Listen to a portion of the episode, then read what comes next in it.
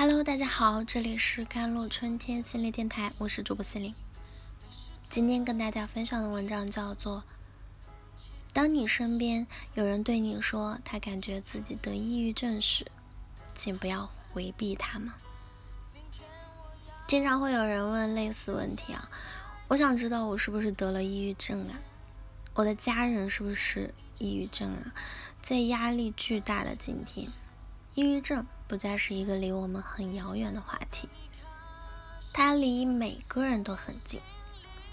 回到这个话题本身上面，怎么确定一个人是不是得了抑郁症？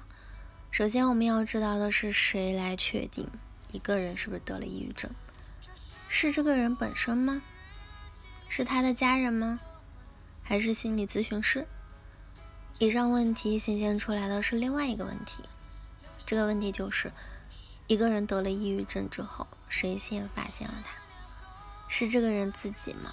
还是说他的家人，或又或者说是老师，还是像心理咨询师、心理医生这样的专业人士？以上情况皆有可能。抑郁症的确诊，其实就是从以上这些人的发现开始的。就好像说你感冒了，你会头疼、流鼻涕、浑身无力，这些症状让你知道你可能是感冒了。那也有可能是你的家人发现你精神不太对劲，又或者是其他的人在和你接触的过程当中发现你有些不太对劲。但是这些不对劲都只是一个。猜想或者是一种可能性，并不能够真的确定你是不是得病了，也不能确定你是得了哪种病。但这些猜想或者是可能性的假设，却是一个人走进医院确诊的重要一环。观察或者是猜想一个人是不是抑郁症状态还是比较容易的，因为当你看到一个人整天郁郁寡欢。对很多的事情提不起兴趣来的时候，当你能够感觉到这个人思维缓慢的时候，你的内心就会不自觉的升起一个声音：这个人看上去有一些抑郁啊。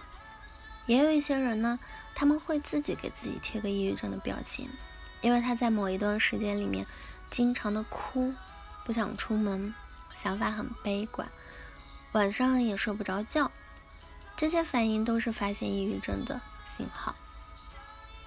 抑郁症的确诊，并不是一件随意的事情。我觉得这个事情是比较严肃的事情，是需要慎重对待的。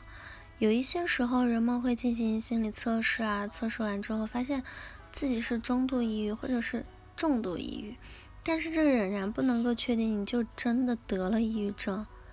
但是当一个人感觉自己得了抑郁症的时候，这就是他走进医院的一个开始。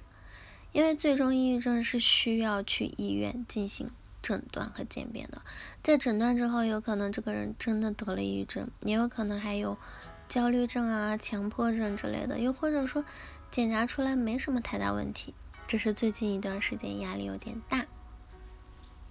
说到这里，可能大家已经明白了一点，那就是抑郁症的确诊是在医院进行的。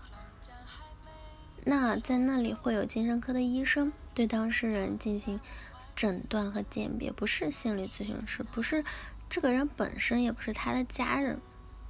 精神科的医生会通过面谈加心理测试来做评估和诊断一个人是不是得了抑郁症。抑郁症的诊断是一个相当严肃的事情啊，它不是说我们像做兴趣测评一样，测测乐一乐就可以了。抑郁症的确诊之后是需要进行治疗的。回到文章的开始，当朋友问我怎么确定一个人有抑郁症的时候，我就知道这并不是一个随便的问题。所以我好奇的问他怎么想到这个问题。他说，一个亲戚家的孩子感觉自己得了抑郁症，一个孩子向家长说感觉自己得了抑郁症，这种情况也蛮常见的。但是有的家长对抑郁症是非常回避。和排斥的孩子的状态是很抑郁的，甚至出现了自伤行为啊。家长却还说我家孩子没啥事儿，他过段时间就好了。家长的态度非常的笃定，那就是孩子没事。但我想，也许他不知道怎么面对孩子可能抑郁了的情况。如果你感觉到自己可能抑郁了，或者孩子告诉你他感觉自己有抑郁症，不要讳疾忌医，去医院做下诊断，确诊了就继续治疗，确定没有一家人也可以安心了。